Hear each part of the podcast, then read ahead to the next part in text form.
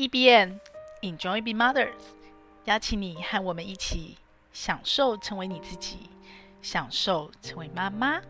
各位妈妈早安，我是上班斜杠的平凡妈。现在其实是礼拜六的早上哦。那我一直在陆续的调整中。从我开始重回职场之后呢，我还是希望我能够继续 EBN 这个志业。那包括录这个 Podcast，所以我都尽量利用礼拜六、礼拜天的时间来做呃置业的这个部分。好哦，那今天要跟大家聊什么呢？今天要跟大家聊我上个礼拜六。我上个礼拜六参加了我的好朋友凯若的活动，他回台湾，然后他办了很多系列的活动。那其中呢，我去了新书发表。那一场新书发表呢，他邀了很多数位游牧，因为他的新书是数位游牧，所以他邀了很多数位游牧的朋友来帮他站台分享数位游牧成功数位游牧的生活。那其中有一位呢，是旅行沙洲的张 J，他是一位作家哦，那他同时也是自由工作者，有接案。可是他本来是一位工程师哦，那他怎么会从工程师转成数位游牧的自由工作者呢？这中间是因为他要陪他的老婆，当时结了婚，他就陪着他老婆去美国念书。那他放下了工作。然后也跟家人做了长达一年的沟通，因为通常都是女人放下自己的自我实现来陪伴老公，对不对？但是他老婆在结婚前其实就，呃，很想圆梦，他的梦想是到美国念书，所以他为了陪老婆圆梦，所以他不止放下了工作。他也放下了，呃，他在台湾的一切，然后他就陪着老婆去美国念书。好，这时候他就变成是一个陪伴者。那我觉得我那一天听了很多分享，都很精彩哦。但张 J 的分享让我特别有感，所以我就记下来了。我要录今天这集 Podcast。他用他是一个男性的陪伴者的角色，然后来跟大家分享说，陪伴者其实很孤独。我相信妈妈都是陪伴者。妈妈是相对花生命中比较多的时间在陪伴，呃，不只是家人的陪伴者，不管你是单亲妈妈、上班妈妈、全职妈妈，你的生命中都有相当的时间是陪伴者，而且我相信很多陪伴的妈妈都感到孤独，甚至于感到寂寞。那张 J 他分享，他身为一个男性，在这个社会的压力下，他怎么样在美国一开始孤独，感觉很深刻的孤独之后呢，他就做了一些事情来跳脱这个所谓的陪伴者的孤独。他说了什么呢？我先跟妈妈分享。第一个当然就是肯定自我的价值。那肯定自我价值这件事情，不是你的脑子想、嘴巴说就可以做到，你必须做一些事情来让自己有自信，来肯定自己。好，那张 J 就分享了他自己做了哪些事情。好，他的第二步呢，他就是先去开发人际，因为当你只是一个人孤岛锁在那里的时候，你很容易感到，我觉得不只是孤独，更多的是寂寞。所以他呢就去开发他在美国，包括从邻居开始，呃，所有的他能认识的人脉，他能互动的关系，然后让自己跳脱那个孤独，不让自己不是一个孤岛，OK。然后第三个，他开始了数位游牧。他在台湾其实就已经在做数位放牧，就是他就已经其实就放下了工程师的身份，然后再做一些新的可能的尝试。但是那还是点状式的慢慢做，片段式的做，不是一个数位游牧，就是已经在这个状态下持续的状态。那他到了美国之后呢，他就开始尝试数位游牧这件事情，然后持续的。呃，有在美国做的事情，那主要事情是陪伴他的老婆，当时在美国念书，可是他就开始去做，包括像自媒体啦、接案啦，很多可以远距工作的事情，开始数位游牧的生活。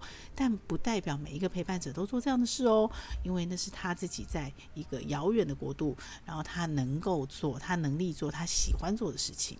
那妈妈，你能做什么呢？你可以想一想，然后再来呢，他展开了他的被动收入，因为。在美国可能没有办法，尤其是陪伴者的角色过去没有身份，没有呃资源，他可能很难去创造所谓的相对创造那个主动收入的部分。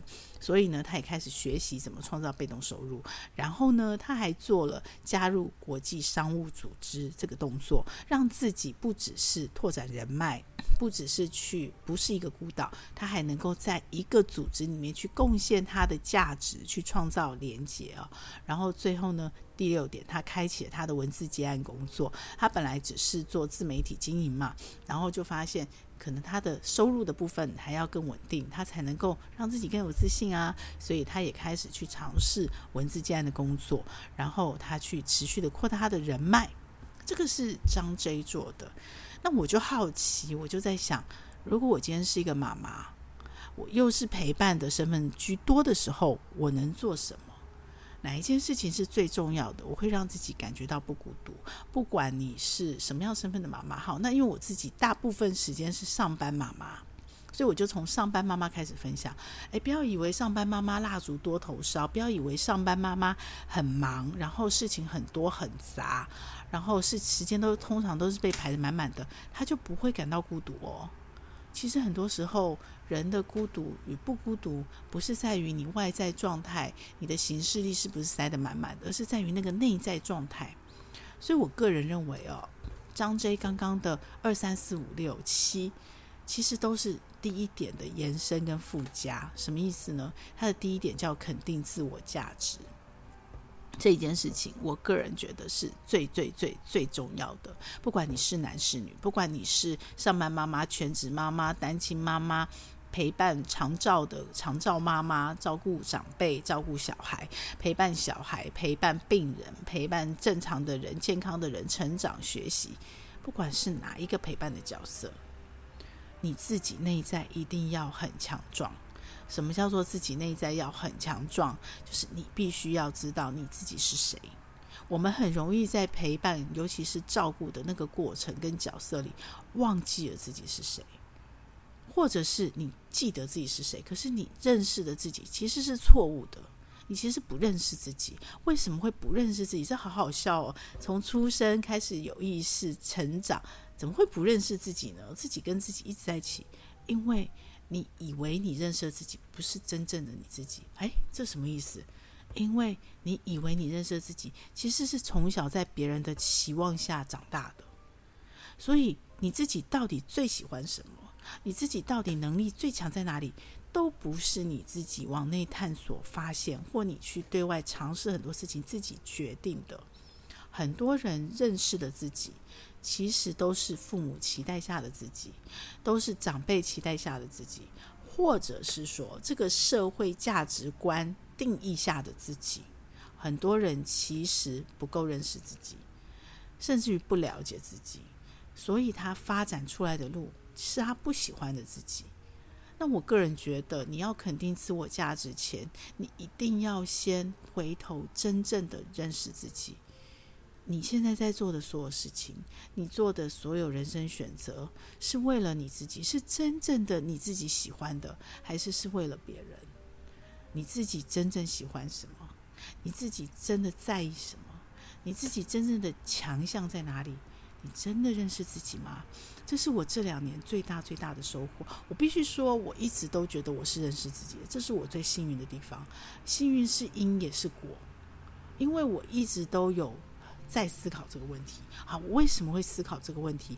我真心觉得以死相生，就是你思考过死亡的问题，你意识过死亡的问题，这在小时候可能叫做不幸，可能叫做伤痛，可能叫做悲哀。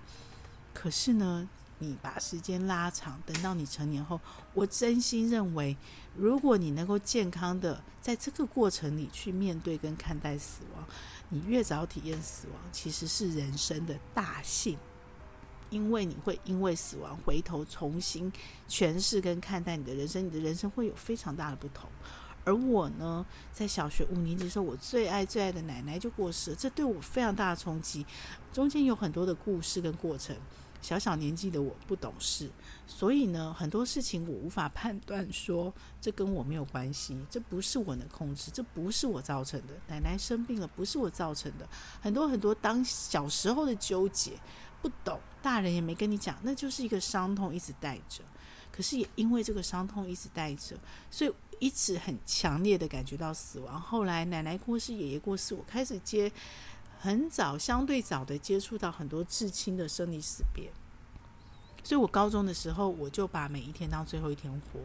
那在这样的过程里，你会一直反思，你会一直自我对话。所以我很幸运的是，因为我觉得你每一天都可能是最后一天，所以呢，我觉得我就必须做我自己最喜欢的事。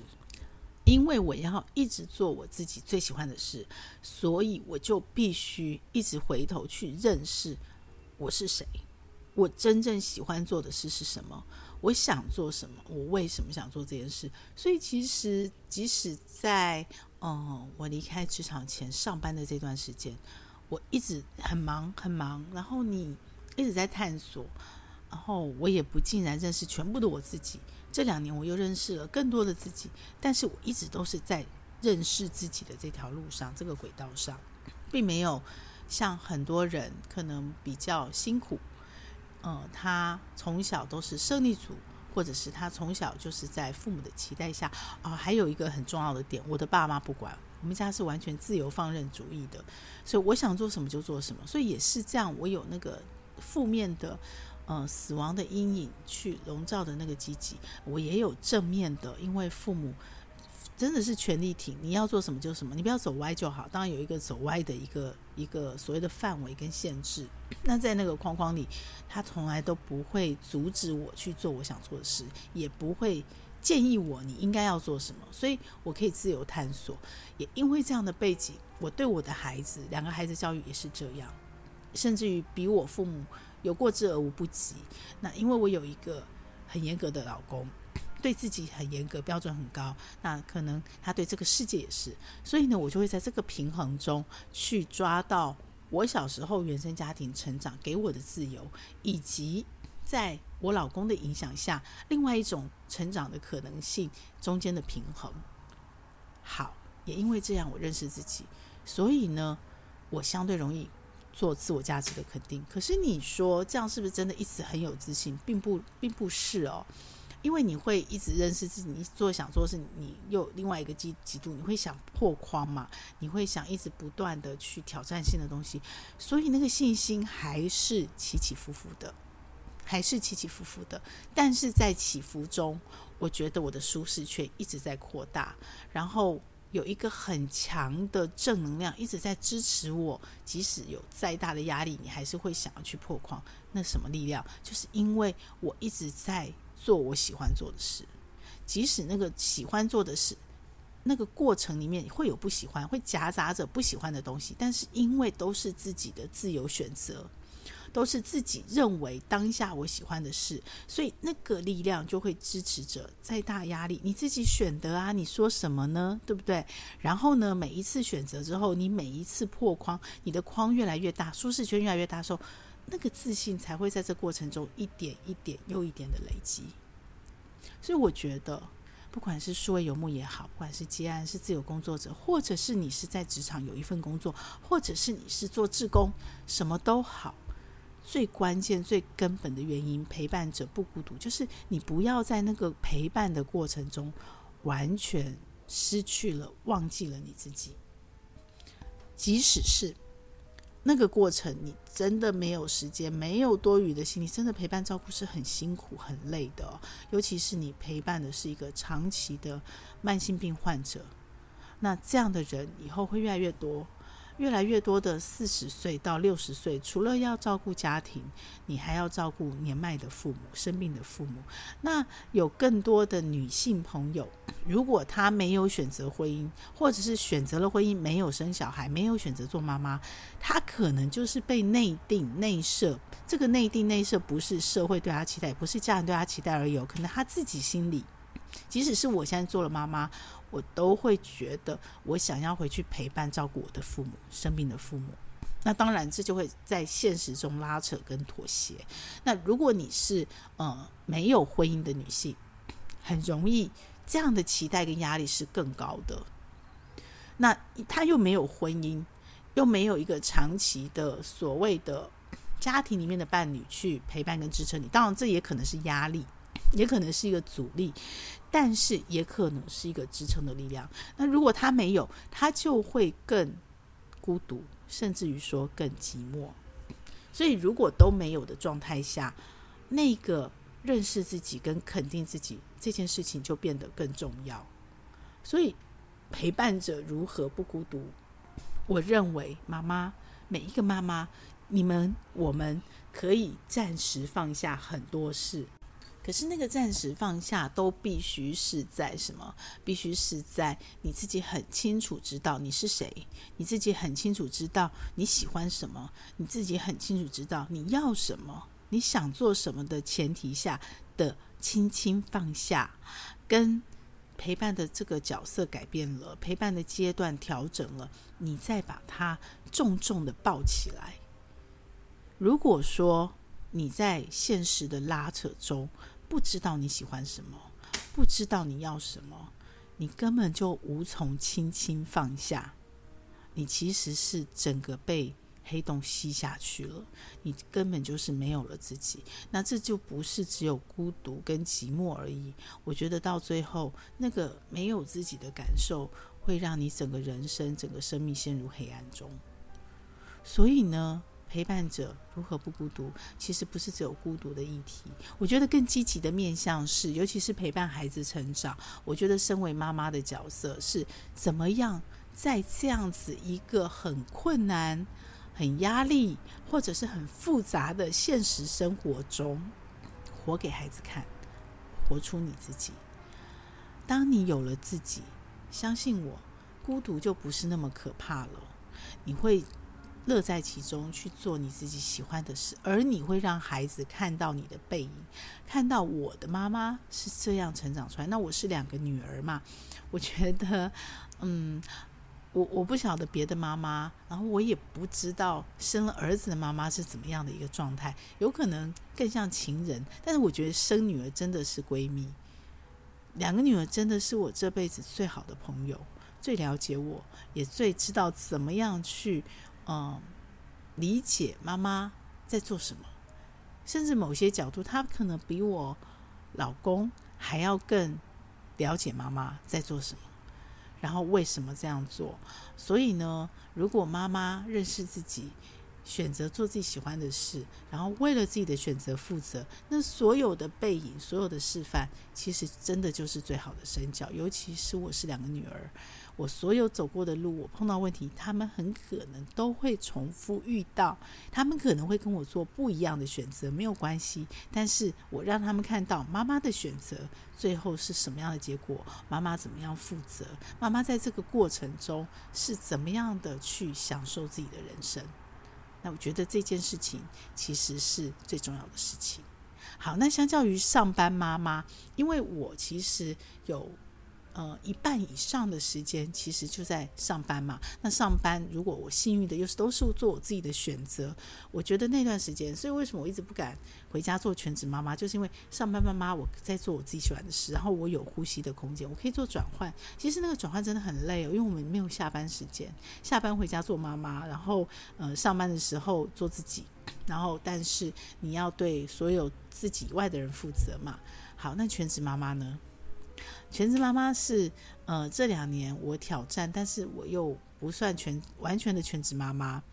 呃，一来我斜杠嘛，二来我的小孩大了，但是我都能感受到全职妈妈在家里的那种陪伴的孤独。第一个，尤其是老公，如果呃他就是全心在事业上，你是累单亲，然后一切是你说了算的时候，很多时候做小孩成长的决策的时候，你会感到很孤独。旁边没有个意见，然后没有人可以给你做主。但是当然，如果你已经找到诀窍，那你就会享受其中，因为那是一个绝对的自由跟绝对的权利，一切妈妈说了算，对不对？好，那另外全职妈妈孤独会在哪里？我觉得从我的朋友跟我这两年在家里的感受，我觉得最大的孤独感甚至寂寞感，就是你跟这个社会断了连接。也就是你回家当全职妈妈之后呢，你的生命里只有小孩，小孩的一切，小孩在家里的照顾，小孩在学校的发展。那有些妈妈她会到学校去担任志工或导护妈妈，这个还多了连接哦。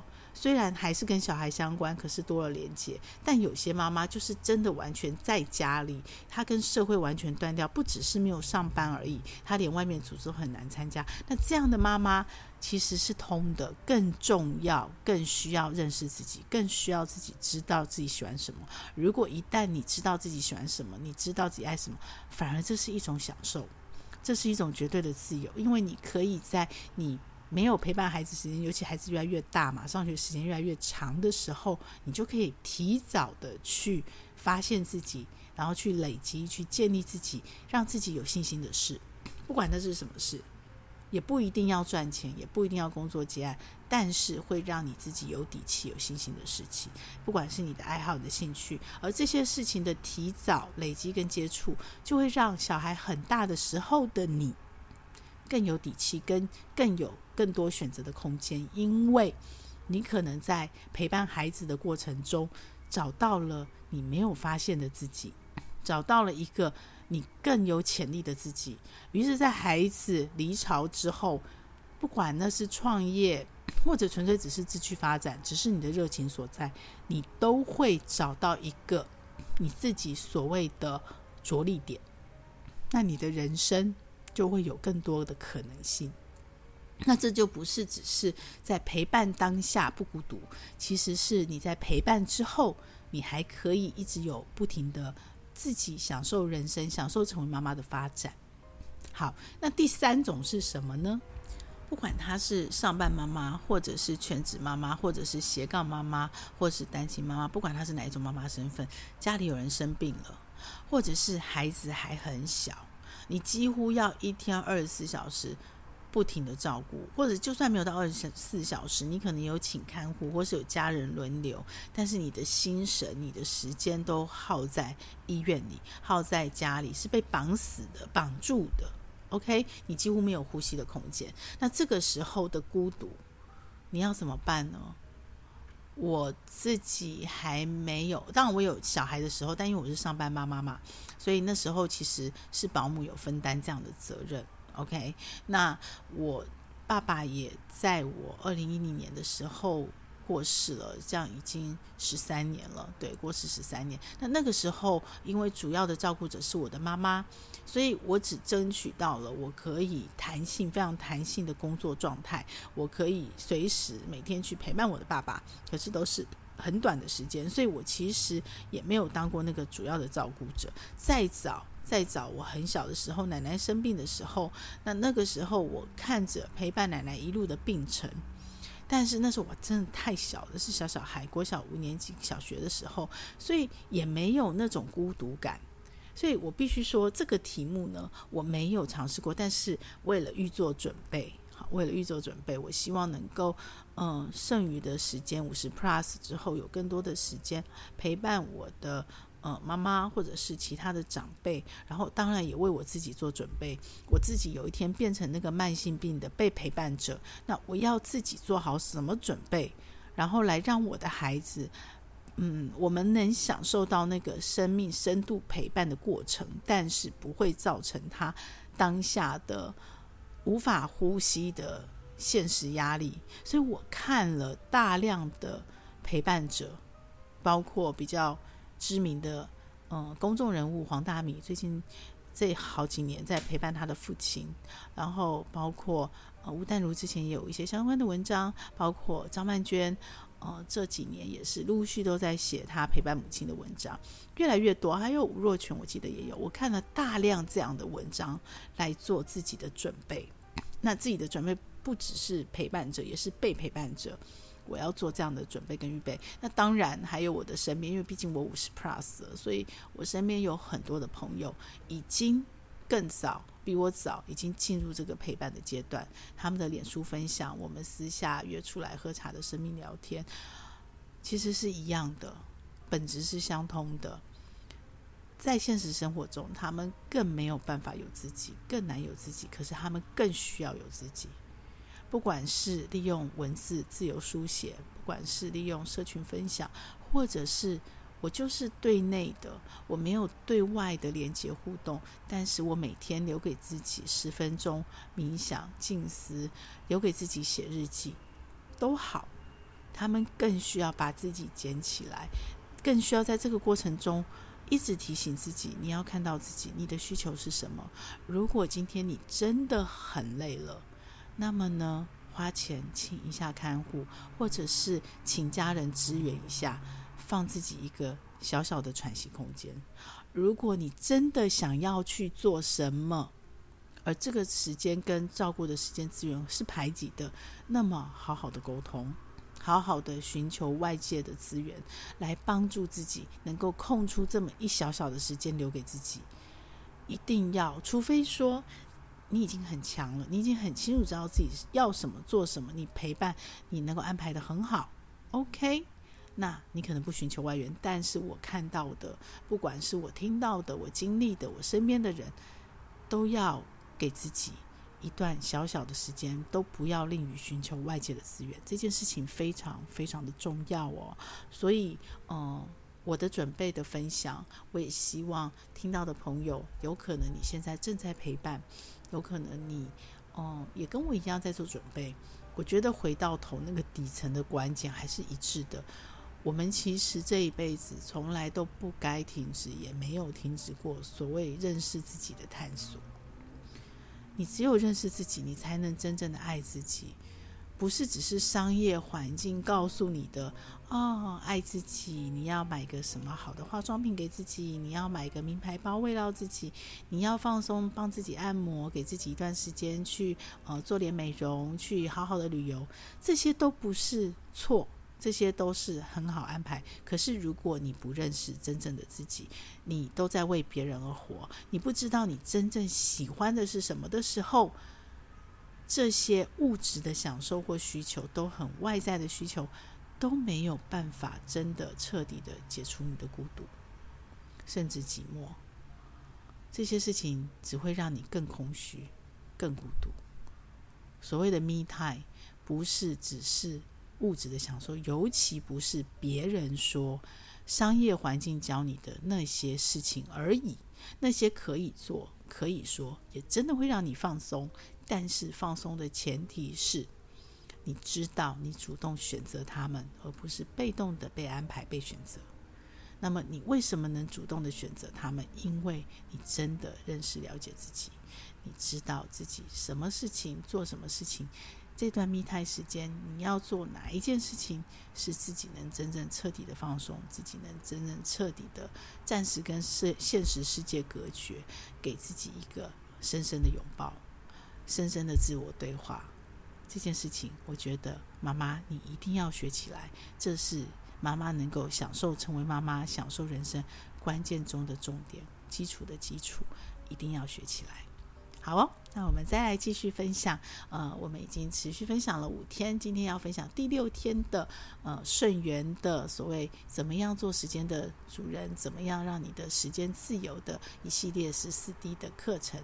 那今天要分享的是什么呢？今天要分享的是呃你怎么样不做啊？什么叫做你怎么样不做？就是你要学习告诉自己你不做什么。这就是我之前常说的取舍。你要做选择，就一定有选的跟没有选的。那那个没有选就是不做。而顺缘的课程告诉我们说，往往成就一个人的独特跟差异化，不是做什么，而是不做什么。当你排除了不做什么的时候，你才真正的做了选择。而回扣我们今天讨论的主题，你要认识自己，你要真正的喜欢自己，做自己喜欢做的事。换句话说，你会从哪里开始？很多人一开始不知道自己喜欢什么，没关系，你就从你不喜欢开始，把你不喜欢做的事很清楚的列项，很清楚的剔除，很清楚的把它从你的生命中移除，不做，你才会解除。你如果做与不做之间很容易妥协，你只是一般人；如果你什么都做，你没有办法决定你的不做，你就会变得很烂，你就是个烂人。我们可以说，如果在人际关系上，他叫烂好人；那如果在事情上，你就是那个拖垮团队，什么事都无法拒绝，但什么事都做不到位，什么事都做了，什么事都没有做好的，你自己会觉得非常的沮丧。你的生命，因为你怎么样，你都觉得自己很委屈，你什么都做了，可是你做不出好成绩，然后团队也会拿你没有办法，可是最后不得不做出取舍。然后牺牲掉、fire 掉你，因为你拖垮了团队。所以不做比做更重要。你要独特的差异性，你的关键是在不做，而不是你做了什么而已。好，那你要清出空间，一杯水满的，你没有办法再倒更种不好、更好喝的果汁或更好喝的饮料，你必须把这个杯子倒掉、清空，你才有空间可以成长，对吧？那那个清空怎么做？其实就是不做。就是我们断舍离的舍跟离。那我自己呢，做他的功课，这一集的功课，这一天的功课，就是你要列出你的不做清单。我这个不做清单绝对列在我的 Notion，因为 Notion 就是我的大脑的延伸的第二个我，所以它有一个区块是我每天。呃，没有到每天，就是不定时，然后定期，我会去做自我的盘点，不管是 SWOT 盘点，我手边最急的工作盘点，还有每季我的工作跟我的梦想版的盘点，所以我随时都站在一个知道我自己在做什么。那现在有了 Notion 更清楚，以前很多东西是模糊在脑子里，或是散在不同的形式力啊、笔记本上面，现在全部集中在 Notion。所以我看得很清楚，也看得很透，然后没有什么可以遁形遁逃的一个空间跟理由跟借口。好，那我在农选上的我的呃顺缘十四天的这个不做清单，我列的是什么呢？我自己做了四件事，尤其是五十 Plus 以后，我绝对不做。第一个，我不做白工。我不做白工的过程里面，还是会有做白工的时候嘛？因为我要遇到以后，我才能解决问题。所以只要我遇到会做白工的时候，我就会开始有一点焦虑。那这个焦虑会越来越好啦，因为随着自己年纪越来越大，我不做白工这件事是非常清楚的底线。所以呢，只要碰到做白工的时候，我就会开始想办法解决，怎么样我可以不要做白工？我怎么调整我的 SOP？怎么调整我的流程？调整我的工序？调整我跟人的互动，让我可以不做白工。第二个，我不做重工。什么叫重工？跟白宫不一样，白宫是你做会浪费，白宫还有一些空间哦。因为有些东西你当下以为是白宫，可是你过了一段时间才发现，哦，原来那不是白宫。当时做那件事是为了成就现在的我的什么事情？那重工就很明显，重工是在当下你就知道，我做了你也做了，我们俩就重叠了。我做了这件事又做那件事，这两个工作 overloading 了，或者是重复了。所以重工是比较容易在当下很明确的判断的，所以我对重工的那个标准又更严格，我的忍耐度又更低。我不做重工，只要我发现有重工，我就想要把那个重工的问题解决掉。这也是我现在回到职场，在团队里面在努力做的事情。只是呢，自己一个人的重工好解决，尤其有了 Notion 之后，我大量它的效率的提升，就是在我过去。呃，已经很有效率，但是很多跨软体、跨工具的一些呃协作上的重工，在 Notion 都消失了。可是我回到组织以后，要去清除重工就不是那么容易了。我要给自己时间，给自己耐心，也给团队时间，给团队空间，因为很多事情是人跟人互动，那么多个人一起做的时候，就必然会有。部分必要的重工，那这个是我自己在调整跟学习的新的学习。然后第四个，我不蹭无价值的流量。好，这是因为我做数位人，那数位流量是很关键的。那这两年，尤其这两年，我非常的有意识的在做我自己的调整。嗯，以前其实就不蹭。没有意义、没有价值的流量，可是多多少少你还是会偶尔无意识的放水，或者是被卷进去、陷进去。因为，呃，数位环境真的是你要有相当的自制力跟纪律，你才有办法很清楚，而且你要有相当明确的意识，你才能够知道说我现在在干嘛。OK，所以我不蹭无价值流量。那这两年我更明显了，因为我开始有自己课程、自己的商品，我有自己人生重要的事项叫生命陪伴。所以有没有？你怎么去判断价值？你还是要回过头来认识自己，知道自己真正的喜欢、真正的重要、真正有价值的事是什么事，你才能够在这样的判断基础下去选择、去取舍。我不做无价值的流量，我做的是，我宁可做的少，我宁可做的精，宁可做的好。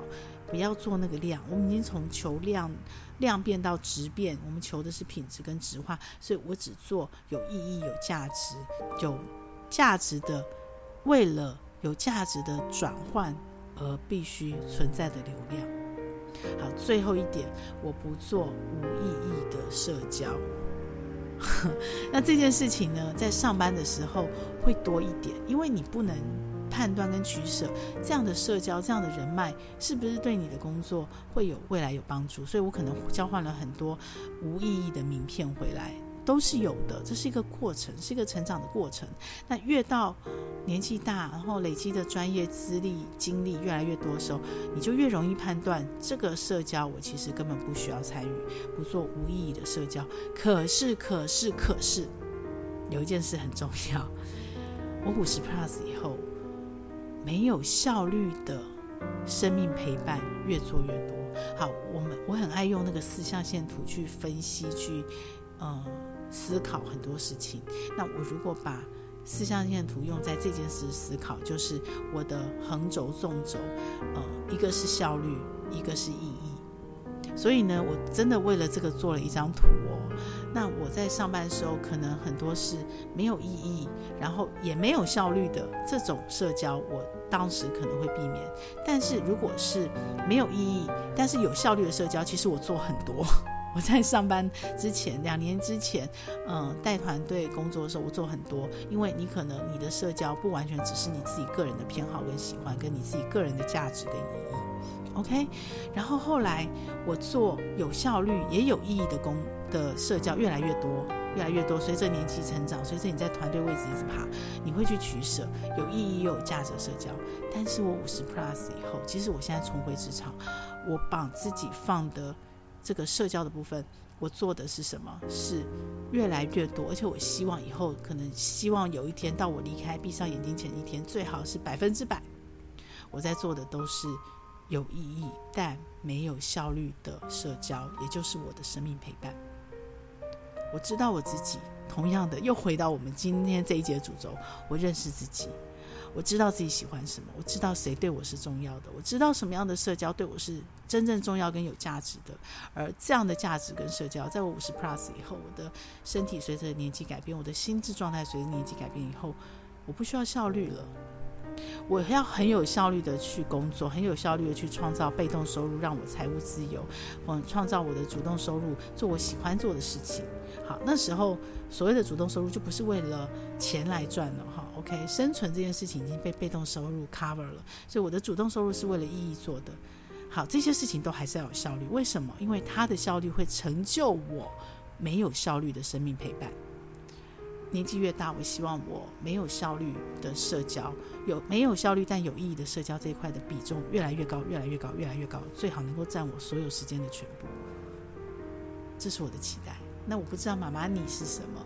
那你自己听一下顺源讲的课，很短很短，然后我会把那个连接放在说明栏里，然后听完他讲，然后听了我的分享，我的不做的快乐作业，我的不做清单，也想一想你的不做清单是什么。那这个不做清单，就还是回头扣在你要先认识你自己是谁，你要很清楚的认识真正的你，不是顺应别人期待下长大的你，也不是别人期望下的你，是你真正你自己喜欢、你真正想要成为的你，然后去列下你的不做清单。相信我，这件事情会让你有意识，会让你帮助你更清楚的。做所有当下的取舍，不管你是上班妈妈、全职妈妈、陪伴妈妈、照顾呃两岁以下小孩的新生妈妈，或是照顾你的父母、你的亲人长辈的长照妈妈，不管你是哪一种妈妈，把你的不做清单列出来，你的所有取舍会更清楚，你更容易在不管你再忙、你再紧绷、你再有压力。你都可以相对的、相对的记住你自己，不会失去你自己。所以，不管在怎么样的环境，你都可以有相对的正能量去撑住你自己，跟自己好好对话，好好的拥抱自己，这才是真正的好好的爱自己。然后我们才能够真正的好好的享受成为妈妈。这个节目会在各大 Podcast 平台播出。如果你喜欢我们的节目，欢迎你把节目分享给你的亲朋好友哦。也非常的欢迎你留言告诉我你想听什么题目，告诉我你享受成为妈妈的诀窍。也欢迎你在我们的说明栏有一个联署签名，跟我们一起签名，一起享受成为妈妈，享受快乐，也享受痛苦。让我们一起来享受成为妈妈。